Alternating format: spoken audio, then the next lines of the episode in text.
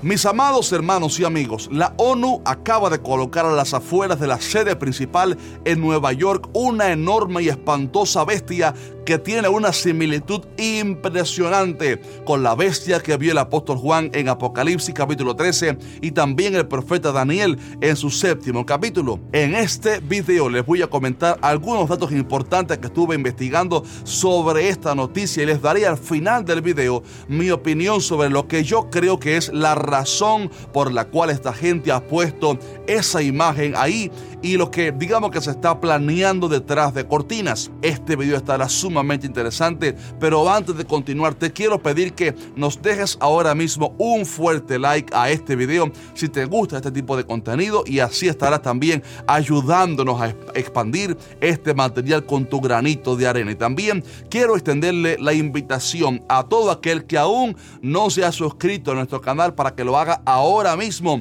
porque aquí en que dice la Biblia subimos cada miércoles videos buenísimos para responder a todas tus preguntas sobre la palabra de Dios. Así que creo que te conviene estar suscrito y tener la campana activada para ser el primero en ser notificado de cada video. Gracias de antemano y ya comenzamos.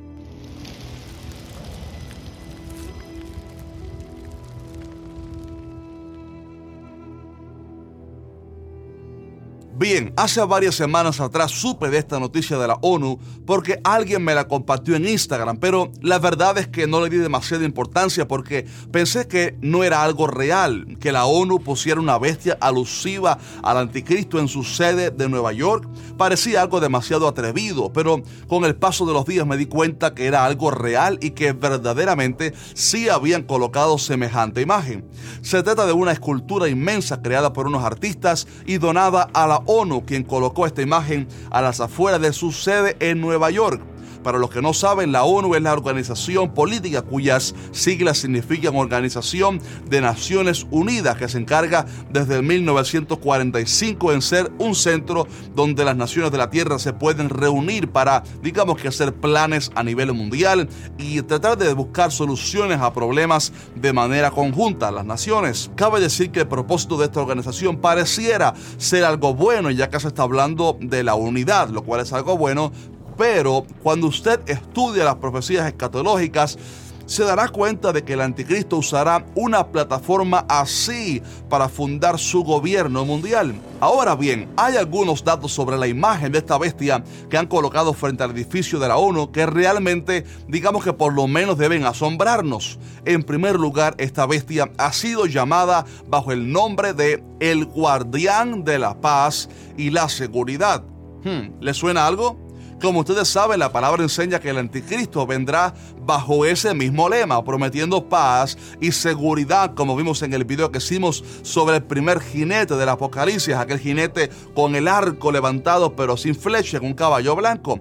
La Biblia dice que cuando digan paz y seguridad, entonces vendrá sobre ellos destrucción repentina, como los dolores a la mujer encinta, y no escaparán. Debido a las distintas crisis que el mundo ha estado atravesando en los últimos años, ya se han escuchado por aquí y por allá algún que otro presidente decir públicamente que necesitamos un líder que ofrezca paz y seguridad para el mundo. Y ahora vemos a esta estatua en la ONU que le nombran el guardián de la paz y la seguridad. Obviamente esto no es casualidad. Otro detalle es que esta bestia ha sido pintada con los colores alusivos a los del arco iris o al menos parecidos. Y ustedes saben la distorsión que nuestro mundo pecaminoso le ha dado hoy en día al arco iris y lo que este, digamos que simboliza a nivel mediático en nuestro contexto. Creo firmemente que toda esta agenda de perversión que va en contra del diseño bíblico y original de la familia, digamos que será una de las bases filosóficas del gobierno del anticristo, quien promocionará todo tipo de ley que vaya en contra de Dios y de la familia. Y el tercer dato que nos debe llamar la atención es el aspecto de la figura de esta bestia. Creo que esto debe ser lo más llamativo. Quizás cuando observamos detenidamente esta estatua, notamos que esta tiene, eh, digamos un aspecto de leopardo, pero sus pies son como de oso, su boca es más parecida a la de un león y tiene alas parecidas a las de un águila o quizás incluso a las de un dragón. Y obviamente eso es una directa alusión al Apocalipsis porque Juan vio en visión una bestia idéntica a esta que es representativa del anticristo. Dice la palabra en Apocalipsis 13, y la bestia que vi era semejante a un leopardo y sus pies como de oso y su boca como boca de león. Y el dragón, que es obviamente Satanás, le dio su poder y su trono y grande autoridad.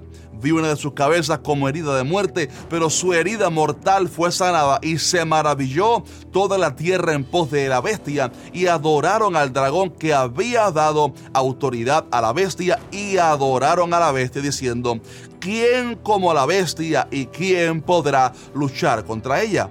Mis amados hermanos, esta bestia que Juan vio claramente representa al anticristo y a la vez tiene que ver también con las cuatro bestias que el profeta Daniel vio en el séptimo capítulo de su libro profético, que a la vez también tiene que ver con la visión de Nabucodonosor sobre la estatua construida de distintos metales. Y todo esto sencillamente habla de los cuatro imperios que gobernaron la tierra a través de la historia, los babilonios, los medos persas, los griegos con Alejandro Magno y finalmente el imperio romano. Todo indica que el anticristo, el reino del anticristo, surgirá de alguna forma del imperio romano quizás, pero tendrá cualidades de todos estos imperios porque será una dictadura total que durará siete años en la tierra, como ya hemos explicado en videos anteriores. A propósito, hay algunos datos del anticristo que tienen que ver también con el mundo musulmán y el Mahdi que ellos están esperando. Déjenme saber abajo si les interesa ese tema para un próximo video. Así que es al menos demasiado llamativo que una organización que se encarga de preparar planes para el planeta Tierra ponga a las afueras de su sede una estatua que es prácticamente igual a la que Juan vio en visión y que alude al surgimiento del anticristo. Ahora bien, mi humilde opinión sobre todo esto, y esta es mi opinión personal, mi opinión es que esta gente de la ONU, los líderes mundiales y todos aquellos de las grandes esferas políticas Creo que ellos saben perfectamente bien, al menos algunos de ellos, ellos saben las profecías bíblicas y saben que el anticristo surgirá y que el apocalipsis se cumplirá.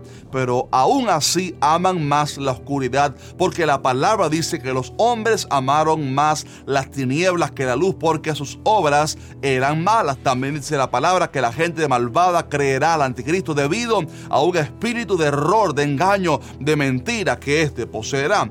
Que es muy posible que al menos algún por ciento de esta gente, al menos los que más alto están en este mundo de la política y el gobierno mundial, creo que de cierta forma ellos anhelan y desean el surgimiento de ese líder político que una a todas las naciones bajo una misma consigna.